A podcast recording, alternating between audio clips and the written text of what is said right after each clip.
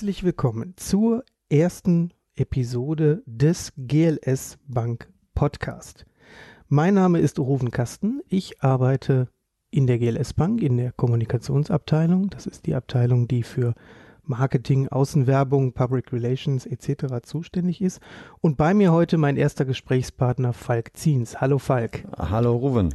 Falk, Hörer möchten sicherlich gerne wissen, mit wem sie es hier heute zu tun haben. Stell dich doch mal kurz vor.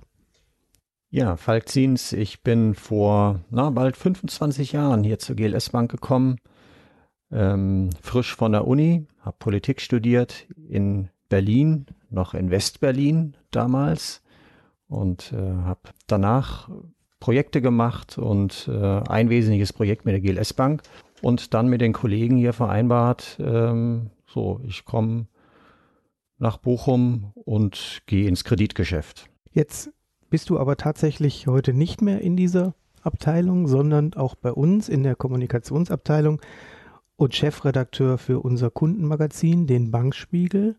Was genau ist da deine Aufgabe? Im Bankspiegel erzählen wir viele Geschichten von unseren Kunden und wir haben ja tolle Kunden mit Gründungsgeschichten und ähm, denen es gelingt jetzt im Bereich Wohnen, Ernährung und so weiter wirklich neue tolle Projekte zu starten. Und ähm, so insofern, das ist ein sehr buntes Heft.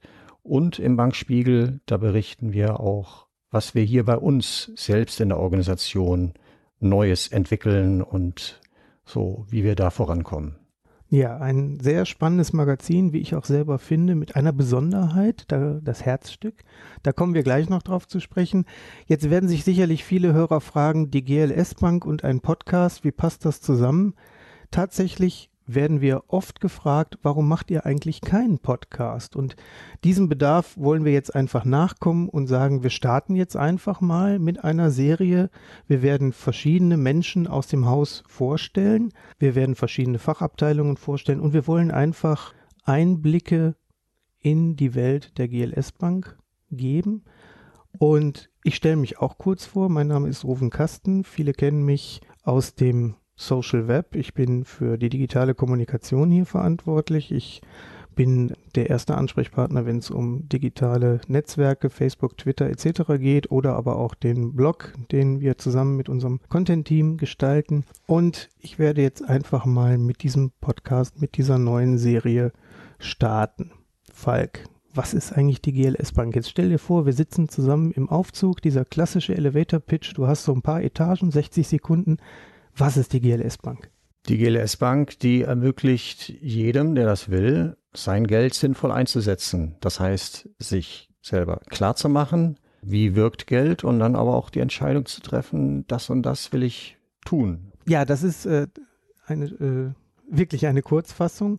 Ähm, die GLS Bank gegründet 1974. Ich kann es mir immer gut merken, die Bank und ich, das gleiche Geburtsjahr. Damals gab es da sowas wie eine Szene. Wie wurde die Bank gegründet? Da müssen wir in die Nachkriegszeit zurückgehen, hier im Ruhrgebiet. Da gab es einen Kreis von Menschen, die, sag mal, mit hohen Idealen, Anspruchshofen waren das alle, Schritt für Schritt geschaut haben, dran gearbeitet haben, wie können wir in der Landwirtschaft, wie können wir im Bildungsbereich mit Waldorfschulen, Krankenhausgründungen, Herdecke gehört dazu. Also die in ganz vielen Bereichen aktiv wurden, um neue Ansätze zu entwickeln. Auch im Selbstversuch, also die sind dann auch selber reingegangen und haben ne, unternehmerisch so. Und ein Ansatz von denen war die Bankgründung.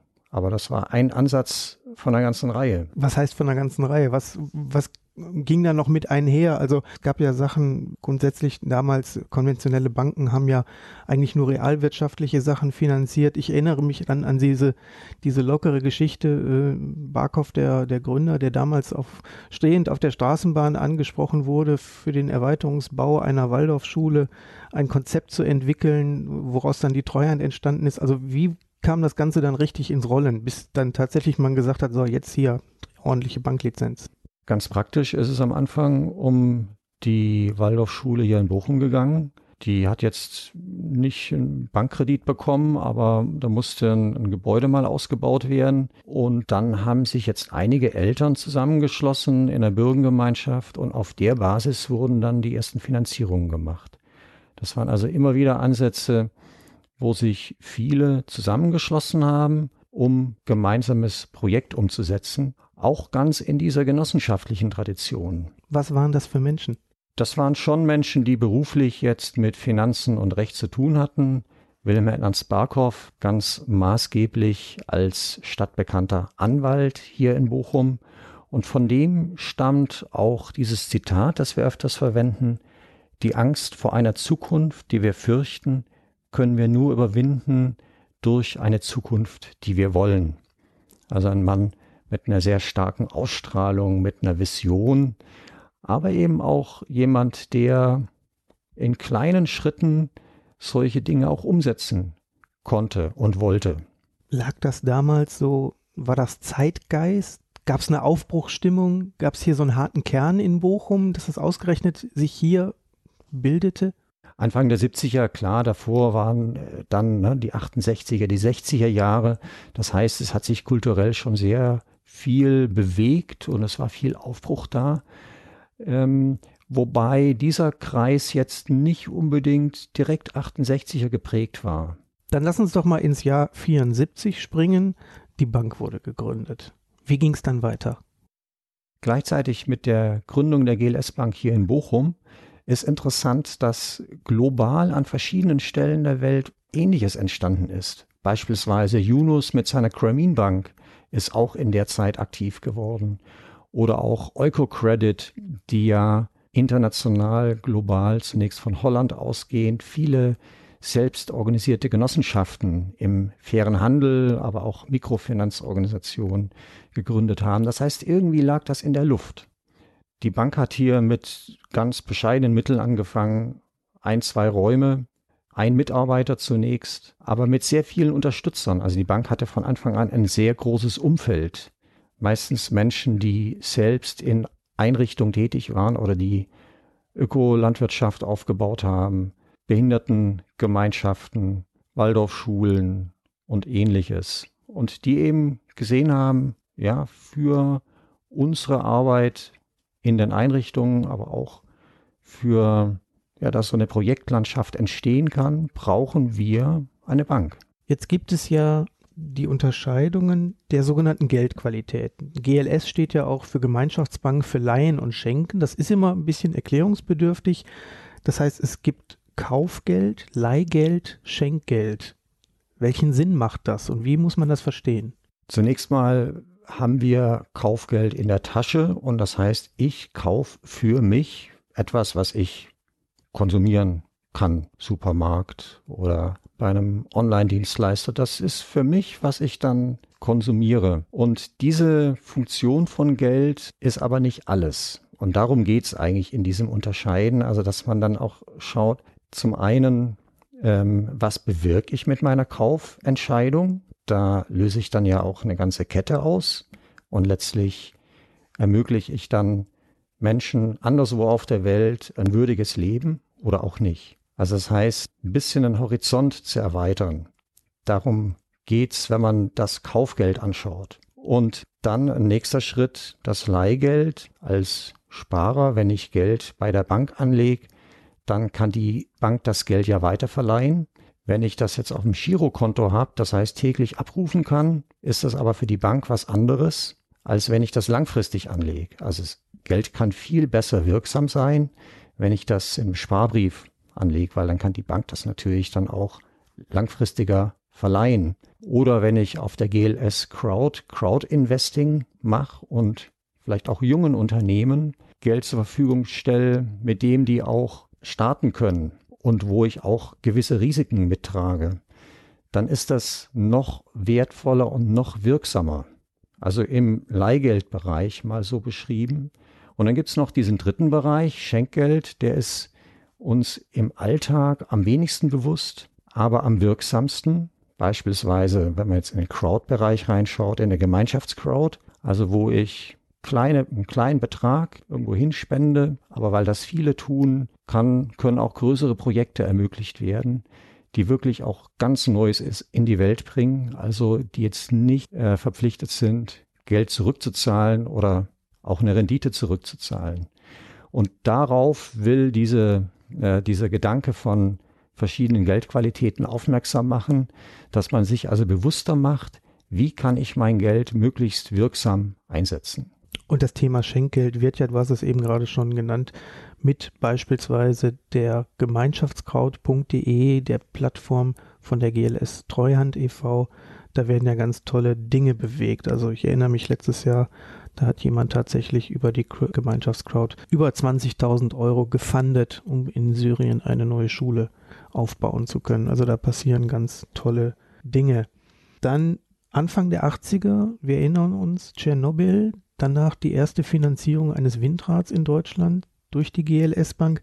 Was waren so die, die nächsten Meilensteine? Dann waren ja die wilden 80er. Dann bildete sich beispielsweise ja parallel die, die Ökobank. Was, wie ging es dann weiter für die GLS Bank? Ja, das ist eine ganz wichtige Zeit, ähm, 80er Jahre. Die Grünen in die Parlamente und äh, Demos, Anti-AKW und Friedensdemos. Ich muss aber sagen, diese Zeit ist an der GLS Bank ziemlich vorbeigegangen. Es gab da auch ähm, mehrere Gespräche von ähm, Menschen aus der Friedensbewegung, die gesagt haben, ja, lasst uns doch gegen diese Deutsche Bank und wie sie alle heißen, mal Kampagnen fahren und dass das Geld dann zu euch kommt, zu euch Guten. Ihr seid die Guten und wir wollen mit euch zusammenarbeiten.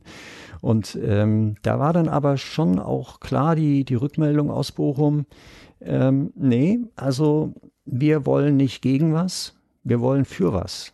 Und ähm, das ist auch illusionär, so zu sagen, dass man Geld jetzt nur für Gutes einsetzen kann.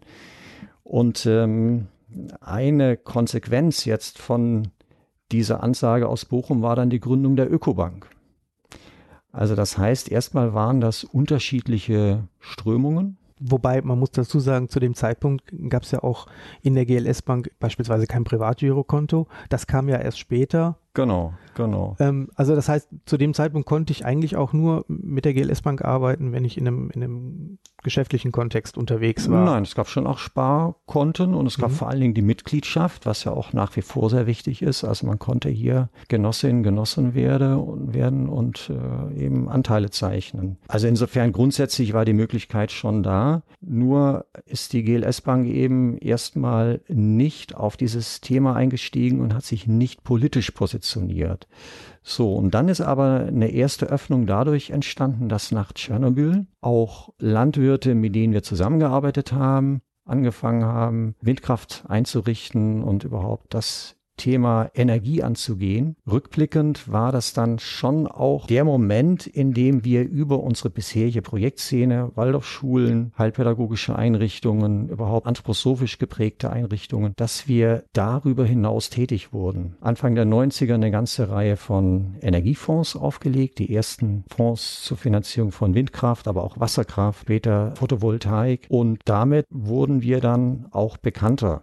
Also dadurch haben dann auch Umweltverbände auf uns geschaut, haben wir uns auch um Themen gekümmert wie ökologische Steuerreform, Wuppertal-Institut. Also plötzlich waren wir auch ein Teil von dieser Bewegung. Dann kommen wir zu den 2000er Jahren. Da war plötzlich das Thema, dass es einige Kreditausfälle bei der Ökobank gab. Wie ging es dann weiter? Die GLS Bank hat sich ja in den Jahren davor stark entwickelt und wurde auch immer mehr aktiv in dem Bereich Ökologie und Gesellschaftliches. Und so haben wir uns da natürlich ganz klar in der Verantwortung gesehen, all die Menschen, die mit der Ökobank verbunden waren, denen auch eine neue Heimat zu geben. Das war dann schon eine sehr große Anstrengung, dieses Bankgeschäft der Ökobank, was fast gleich groß war wie unser eigenes Bankgeschäft, zu integrieren und vor allen Dingen auch mit all den Kolleginnen und Kollegen der Ökobank in eine Zusammenarbeit zu kommen und doch die nach wie vor unterschiedlichen Kulturen von den Kundinnen und Kunden und Mitgliedern so da sich anzunähern und wirklich eine gemeinsame Bank zu formen. Jetzt sind wir mittlerweile im Jahr 2017, knapp 43 Jahre nach Bankgründung. Wo stehen wir heute? Es gibt eine ganze Reihe von, von ursprünglichen Ideen und Projekten der GLS Bank, die jetzt mit der Digitalisierung viel besser gehen. Wir hatten ja vor 40 Jahren schon sowas wie Crowds, also Gemeinschaften um Projekte rum, die das unterstützen, die spenden und so weiter, Bürgergemeinschaften, Schenkgemeinschaften, Wirtschaftsgemeinschaften.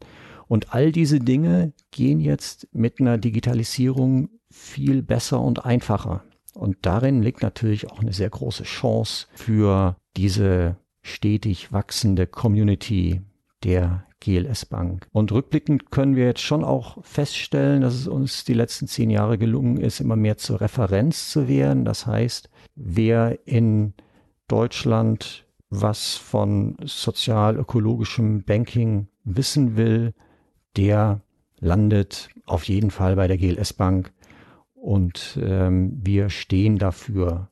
Ja, wir können mal so ganz kurz über Zahlen sprechen, denn Zahlen und auch die transparente Darstellung von Zahlen ist ja eins der Themen, wo wir sagen, weil wir wirklich ähm, Einblick gewähren wollen. Und dann kommen wir auch wieder zu unserem Kundenmagazin, dem Bankspiegel. Dort gibt es das sogenannte Herzstück, das heißt die sogenannte Kreditliste. Wir haben jetzt mittlerweile knapp 220.000 Kunden. Wir haben fast 47.000 Genossenschaftsmitglieder und die 5 Milliarden Bilanzsumme überschritten. Erzähl doch nochmal kurz was zum Thema Transparenz.